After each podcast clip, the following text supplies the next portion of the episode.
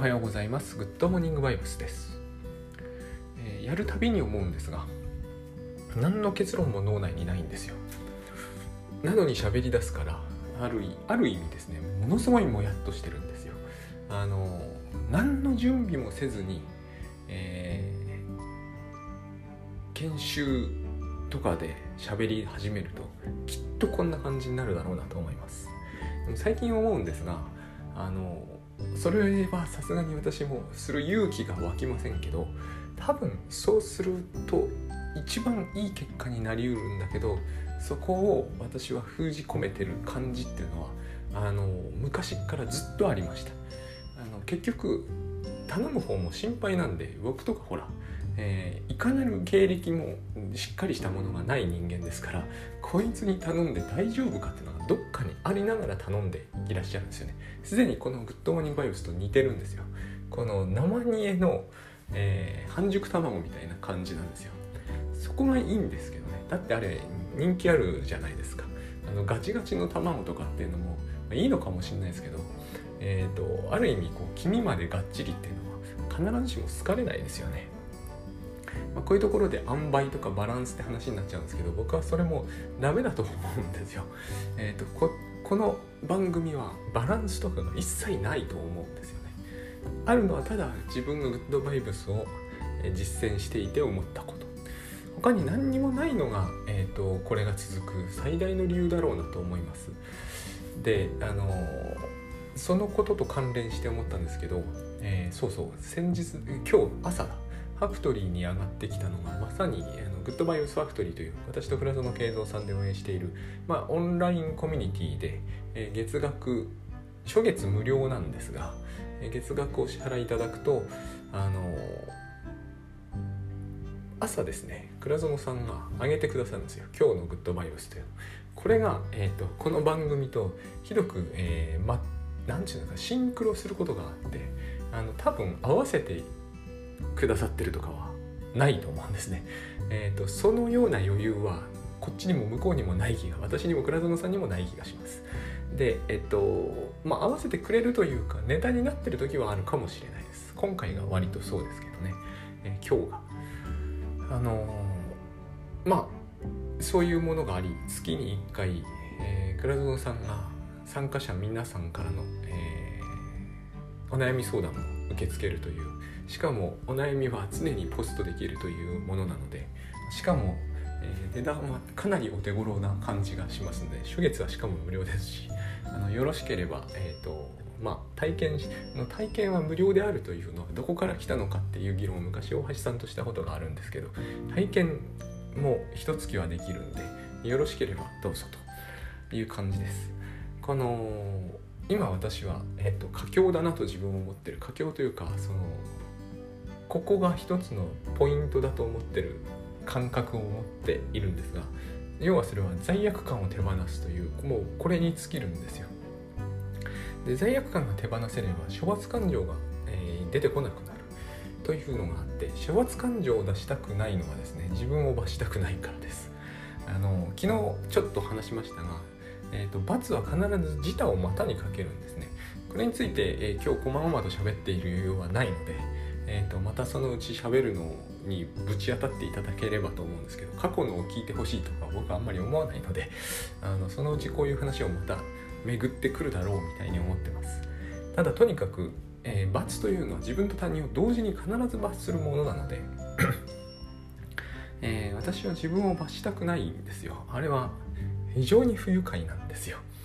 あの罪悪感を持つというのは非常に不愉快なんですよだから人は怒るんだと思うんですね、えー、こんな罪悪感を私に持たせやがってってことなんですよ。怒りってのは。多分全部そうだと思うんですね。で、えー、この罪悪感を利用することで、えー、人をコントロールするという人が結構いらっしゃって絶対僕はこれは良くないとずっと思ってるんです。第一にえ、ー、と人と自分を同時にかなり強く不快にするわけですね。第2に、えーと、思ったほど相手をコントロールできてるわけじゃないんです。これは、えーと、そうすればコントロールできるイリュージョンが同時にその人の中で発令されるんであの現実が全く見えなくなるんでああこれでコントロールできたコストはあったがやむなしみたいに思うんですけどちっともそうなってないはずなんですよ。あのせいぜい恨まれてるぐらいなもんで全然相手はコントロールはされてないんですね。このコントロールされてるというのは恨まれてるというのは私は全然違う話だと思うんですね、えー、コントロールをされてるというのは相手は逆襲はできないはずだし、えーと、自分が持ってる通りに動いている。まあそれはそうなってるかもしれませんけれども、えーと、その後に何が起こるかの、えーとリスクは多分、えー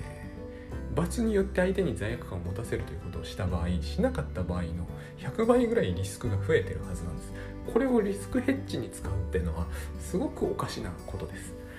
ただまあ、えー、これが世の中一般のモラルとして成立しちゃってる以上これに訴える人が後を絶たない。のはこれはもうしょうがないと思うんですよね。えーと、このことを認識した場合は、えー、多分やめる羽目になるんじゃないかなと思います。まあそれでも僕が妻や娘に依然として、えーと、やっちゃってるところからして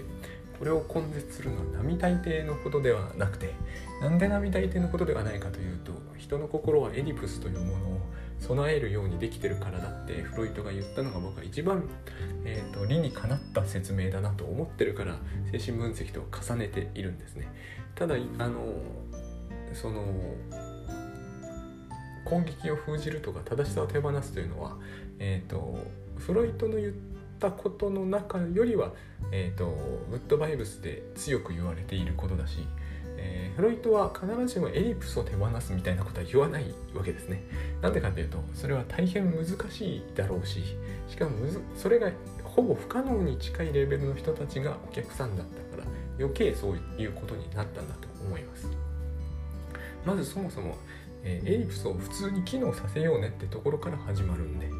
と、私たちはみんなこれを少なくとも聞いてるような方とか、えーと、私もそうですがみんな、えー、エリプスをすでに普通に備えているんですよ。そこから先の話なんですね、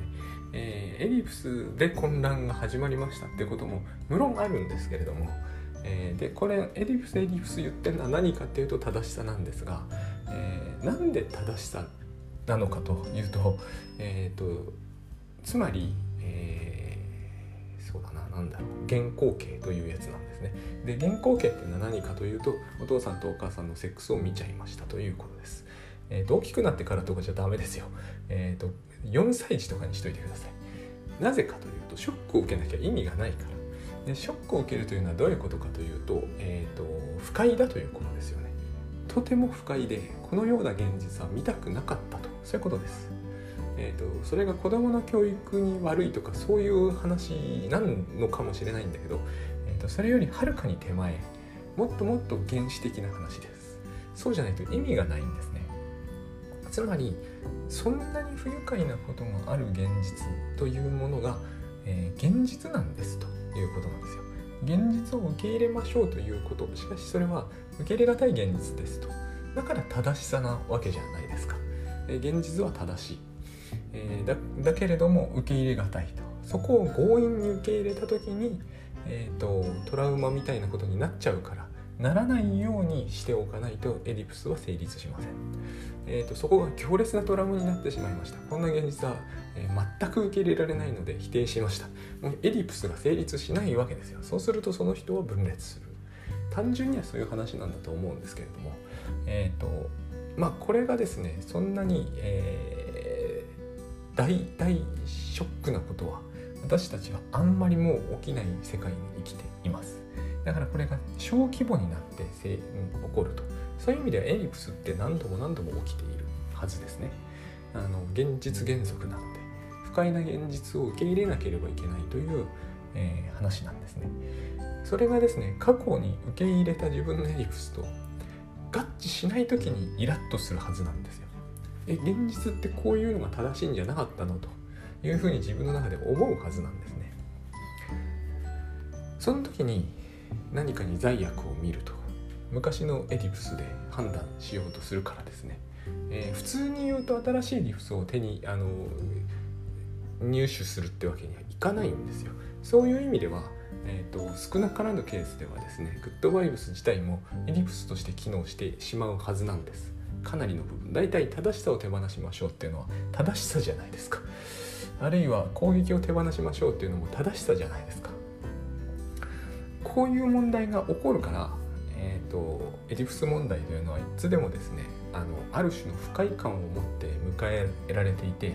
ある種の批判の対象になっていると思うんですね、えー、批判の対象になるということはつまり処罰されてるってことですよね。例えば、え、倉園さんがですねえ攻撃を手放しましょうみたいな話をセミナーでしたとした後でですねなんかちょっと不愉快な質問を飛んですげえ怒ったとかいうことを見ると人はその人の話を信じられないって言うじゃないですか。これがエディプスですよね。私たちは、えーと、時間の流れというものを意識せざるには案件にはいかないのでいくら今ここだと言ってもですね例えばメダカとかを見ていると、え、自分の卵食っちゃうんですよ。場合によってはね。だから卵って隔離して別の水槽に分けなきゃいけないんですよ。結構めんどくさいじゃないですか。でも放置してると食っちゃうやつが出てきかねないわけですよ。で食っても後悔なんかしませんよ。えっ、ー、と絶対に。正しさという世界がないものはこれでいいんですよ。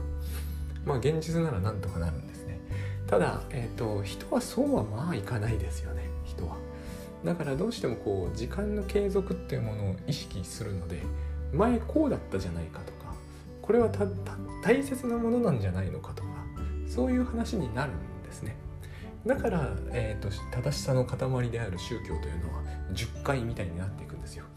これを、えーと、グッドバイブスではでも何、えーと、て言うかね承認しないというか、えーと、これを前面に押し出さないので、えー、非常にこうですねある意味柔軟で流動的ですごいんだけれども、えー、とすぐそっちじゃない方に、えー、意識が働いてしまう。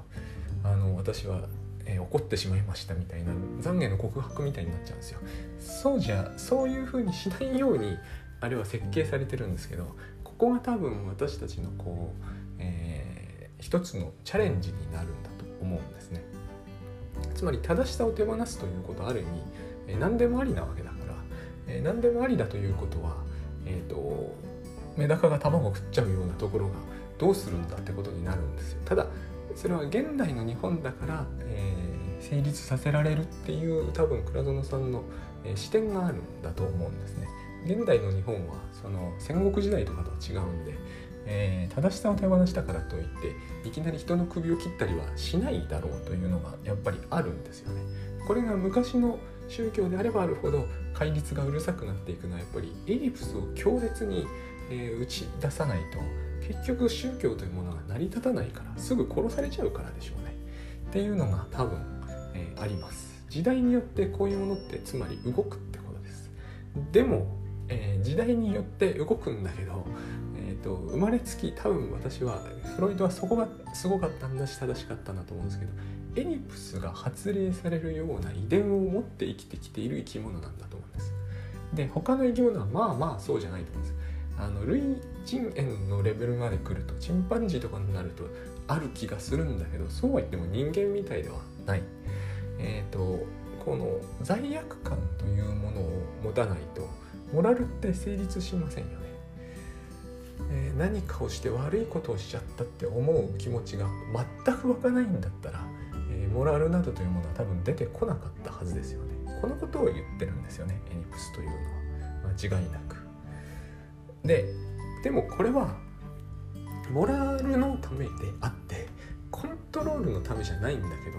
えーと、どうしてもコントロールのために使われやすいものなんですよ。だからこれをコントロールのために使おうという人が後を絶たなくなっちゃうわけですよね。あのー、この時期になりますとえっ、と終戦の話が必ず出てきますよね。そしてこう軍の無責任問題みたいなのも必ず出てきますよね。あれはつまりエリプスがですねいつの間にか、えー、支配形態みたいになってしまう典型的なパターンだったと思うんですね。でこれはでも私は別にその軍の無責任なんとかを批判したくてこういう話をしてるわけでは全くなくてこれどこでも起こるんですよね。自分の中でも起こるんですよ。だって、えーと、過去のエジプスをずっと、えー、全人生に適応して生き続けることは無理ですから。だから、えーと、状況状況に応じてですねあのエニプスを押し通すのか、えーと、そうじゃない枠組みをまた考え出すのかということは常に出てくるはずなんですよ。常に現実を見に行くっていうのはそういうことだと思いますが、えー、例えばうちの奥さんは私と結婚する時に私は怒りっぽくないからっていう話をしたんですよ。僕が今その話を持ち出すと彼女は怒りますよ。当然なんですよこれは。だって何年前のことを言ってるって言われますよね。つまりエリプスで人をコントロールするのは不可能なんですよね。でえっと罪悪感というものってつまりえー、私が今必死に手放しているものなんですがちょっとやそっとでは、えーと、機能しなくなったんですけれども、えー、処罰というのは罪悪感を持たせるためにやることです、えー、相手に罪悪感をより強く持たせると。だから何か、え間違いなく相手が間違っていた部分をついてくる。そこを強調するんですよ。これも間違いなくもうエリプス思考なんですよ。この思考を持っていない限り罰したからって相手が罪悪感を持つなどという保証は全くどこにもないわけだから、えーと、罰するつまりあなたはこうこうこういう約束をしたのにそれを果たしていませんねと言って「ああすいませんでした」って言った時に本当にすいませんと思っていない限りは、えーと、全く意味のないやり取りになっちゃうはずですよね。でも多分私が思うにめったに本当にすいませんと思ってないと思うんですよ。だからこのエリプス思考というのはイリュージョンなんですよね。相手の声色とか表情とかそういうものを見てあこいつは本気で反省しているよしよしコントロール下に置いたって思うだけなんですよね多分相手は、えーと、それに対してでもそんなこと言ったってこうこうこういう事情があってできなかったしそもそも相手が悪いしって絶対思ってると思うんですよ。つまり全然コントロールにはなってないんですよね。そういう幻想をある意味だから処罰というものっていうのはなんかこう薬をまいてるような感じなんですよね。こう幻想を見やすい薬。ちょっとしたアルコールですよね。多分僕はそういうもんだと思うんです。処罰が依存しやすいっていうことはきっとあると思います。あのアルコールとそっくりだなと最近は思うんですよ幻覚剤みたいなもんなんですねだから、えー、私は最近いろんなことを思い出してるんですけれども処罰というものがどれほど幻覚的に作用したかということを思い出すっていうのが今私が、えーと、一生懸命手がけている部分です。あのー、大体幼い頃の思い出になっていきます。えっ、ー、と大体その原光景というものつまりお父さんとお母さんのセックスはなぜいけないのかと。いうと,、えーと、それは自分とお母さんが最高の関係であったと信じていたいからですよ。えー、これはつまり、えー、そういう光景を見たとか見ないという話ではないです。私見たことないです、えー、原光景と全く同じように作用するものとして夫婦喧嘩があります。子供が見ている前でね。これよくダメだって言われているじゃないですか。子供の前で喧嘩しちゃいけませんと。なぜなら子供が自分のせいだと思うからとか自分に罪悪感を抱くからと私これですね53%ぐらい同意なんですが47%ぐらい微妙だといつも思ってるんですよ。えーと、これを見るということは原稿形に準ずると僕はいつも思うんですね。えーと、つまりエリプスが揺らぐんですよ。エリプスが揺らぐということはエリプスなんですよ。だってエリプスが揺らいで困るってことはエリプスが成立してないとおかしいですよね。お父さんとお母さんは正しい。その正しい者同士が喧嘩した。どっちが正しいんだっていう問題が発生するこういうことがなかったら、えー、自分のエリプスを疑う余地ってなくなってしまうじゃないですか。でこういうことが必要なんじゃないかと自分はしょっちゅう思うんですね。まああれ僕が娘の前で妻と喧嘩をしている言い訳かもしれないんですけど あの私は、えーと、自分の子供の時代に、えーと両親はまあ仲が良かったというよりは喧嘩しない方だったんですね。まあ仲が良かったと思いますね。で何度か強烈な喧嘩を見た時強いショックを受けたんですよ。あのショックが非常に私は、えーと、重要な経験だったといつも思ってるんですよね。まず私は多少罪悪感をでよく子供は自分のせいだと思うって言うじゃないですか。私はそこまでナイーブじゃなかったんですよ。あれ多分78歳小学校12年だったと思うんですけど大体だ大体ですね私ちょっと児童心理学とか児童書書く人は人を舐めてるんじゃないかと思う時がありまして、えーと、私その頃児童心理学の本とかって読んでたんですよ。で読んいくつかの点では面白いけれども掃除で子供を軽く見ている気がしてたんですよね。えーと、この程度のあのこんなにナイーブな子はそういるもんじゃないと、まあ、僕は思いました。確かに両親が目の前で喧嘩をするというのは一定のショックを受けるんですけど、えーと、大事なのはここでエディプスが揺らぐってことであって自分のせいだと思うかどうかとかは相当どうでもいいことなんです。自分のせいじゃないっていうのは私は当時は、えーと、十分ロジカルに終えたんですよね。この喧嘩は何ら自分のせいで起きてはいない。えっと後の問題はですねどう収束するかだなという感じはやっぱり持ったんですよ。ショックを受けるじゃないですかまず私が、えー、ショックを受けるということは仲良くあってほしいということですよねここに正しさがあるわけですよね仲良くあるのが正常だとという正しさを私はでもそれ正しいだろうかって思ったわけですよ。当然それはえっ、ー、と何て言うのかな。両親が仲良くないと次に考えるべきことは何か何が困るんだろうと。その時に非常にいろんなことが見えた気がするんですよね。例えば母が本当に機嫌を悪くして家を出ていくと飯の支度をしてくれる人がいなくなるとか。じゃあ父が、えーと、家のことをしなくなると多分立ち行かなくなるとそういうことを考え始めてなるほどなと思った記憶があるんですよあのつまりこの戦いはなぜ自分がショックを受けるのかというと自分のえーと、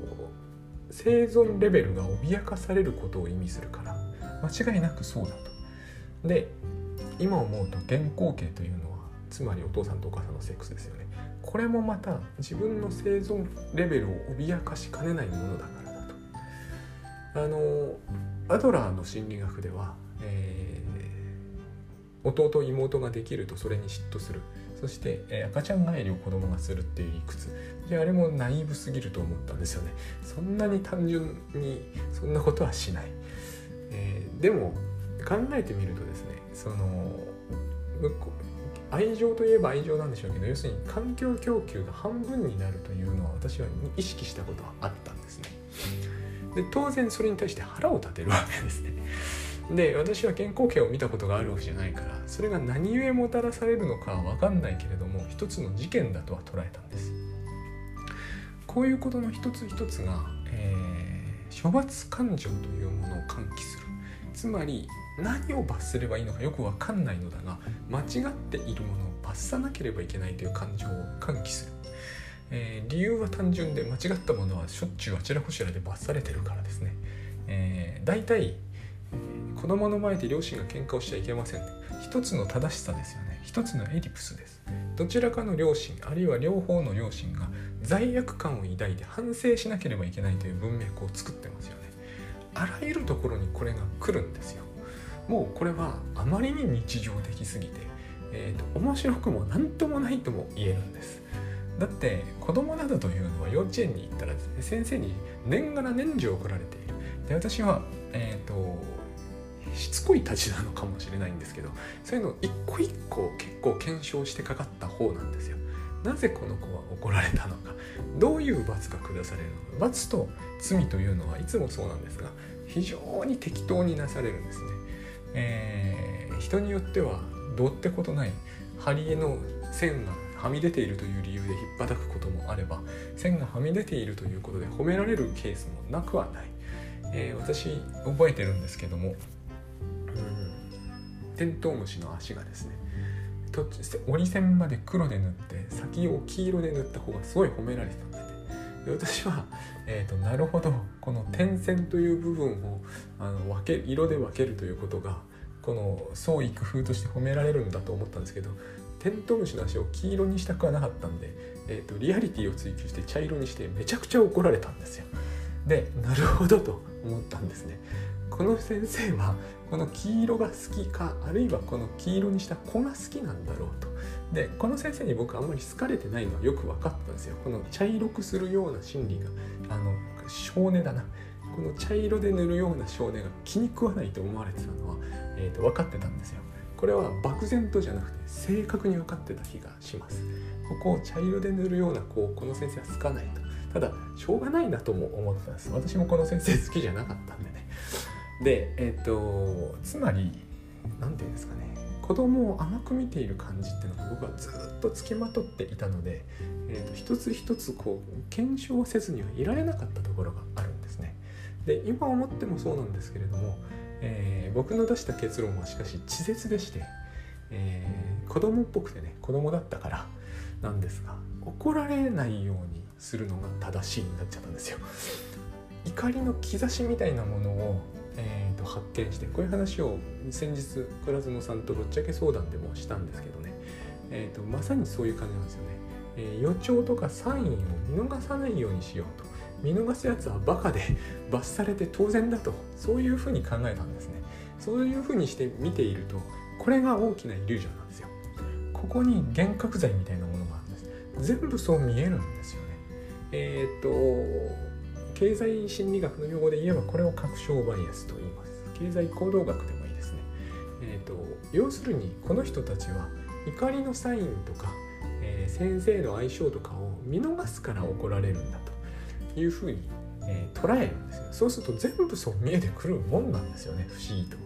で私が強く育てたエディプスとして怒られるもの、えーと怒りというもの現象が起きるのは悪であると。そういうことなんですね。だから、えー、人を怒らせるようなことを、えー、するものは罰されると。そういう考え方を育てたんですよ。これが後々私を非常に面倒な目に合わせるわけですね。で私が怒られた時は二重に自分は罰されなきゃいけない。その人に罰されてる上に自分で罰することになっちゃうから。こういうことがエディプスで起きてしまうんなぜエリプスというのがこうやって網羅的になっていくかというといろんな現象があるからですよね。一つそうやって怒られるのは悪いってエリプスを作り出してみたところで、えーと、なぜ怒られるのかっていうのはいちいち違うじゃないですか。だからさっきの相性みたいなテントウムシの足みたいなその人ならではの基準がある私はそういう基準の全てを網羅するのは無理なので、えーとその人の性格を理解してその人の性格に合った、えていうんですかね滑らかにする方法論みたいなのを考えたんですね。これがアダルト・チルドレン的だっていうふうに非難されてるんですけど僕はあれも人を甘く見ているとよつよく思ってるんですよ。私はアダルト・チルドレンだからそういうことをしてるわけではないんですよ。私なりに相当考え抜いてこうしたわけですよね。稚拙ですけどね非常に。でこのいう考え方を持ったけれども、えー、そうは言っても小学校56年の頃かな。かなか全く読めない理由で激高する先生がいてあの先生は結構問題になってその後学校移されちゃったんですけれどもねあの殴る蹴るの暴行をするわけですよ。でこういう人はちょっと非常に無理があるなと何で怒られ怒り出すか分かったもんじゃないとあれは、まあ、私が思うに今は全然違う理由があったんだと思うんだけれども、えー、当時は分かんなかったんで、えーと、こういう人はあの要するに、まあ、その当時すでにそういう言葉は知ってたんですけど移動性といってやすやすと起こる性格この移動性の人というのは、えーと、サインがないので事実上、えー、サインを見抜くという戦略ではダメであって、えーと、と起こりやすいという人が起こった場合にはその人が悪いことに決めたんですね。こうやってエディプスというのは育ってっちゃうんですよ。こうやって私の性格がですねだんだんライフハック寄りになり HSP 寄りになってるわけですよね。えーと、だから全然 HSP っていうものでは説明されえないやっぱりものを感じます。やっぱりそしてライフハックという戦略は別にライフハック自体は全然それでいいと思うんですけれどもこの方向性で使うのには役に立たないなと。だってその移動性を例外と今したじゃないですか。つまりその人のサインを見抜くとか無理で、え、その人の周りを滑らかにしておくというのも無理なわけですよ。まあもちろんあの何て言うんですかね、えー、大人なので相手は、えー、現実は正しくなっちゃうじゃないですか。言ってる意味が分かりませんかね。あの分かりにくいかな。私今今日はすごくあっちこっちにパンポンポン話飛ばしてますけれども要するに子供がどれほど正しくても、えーと、その先生が怒り出したらもう終わりなわけですよ。その先生強かったんでね男の先生で、まあ、女の先生でも強いですけどねあの小学校45年に比較すれば。つまり、えっ、ー、と私はそのその時両親の喧嘩というものを思い出してみて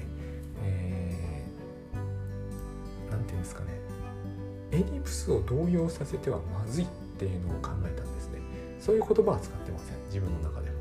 えーと、自分の中で言うのは要するに体系立てた正しさを動揺させるのはまずいというふうに考えたんです、えーと、それをやると、えー、判断のしようがなくなってしまうし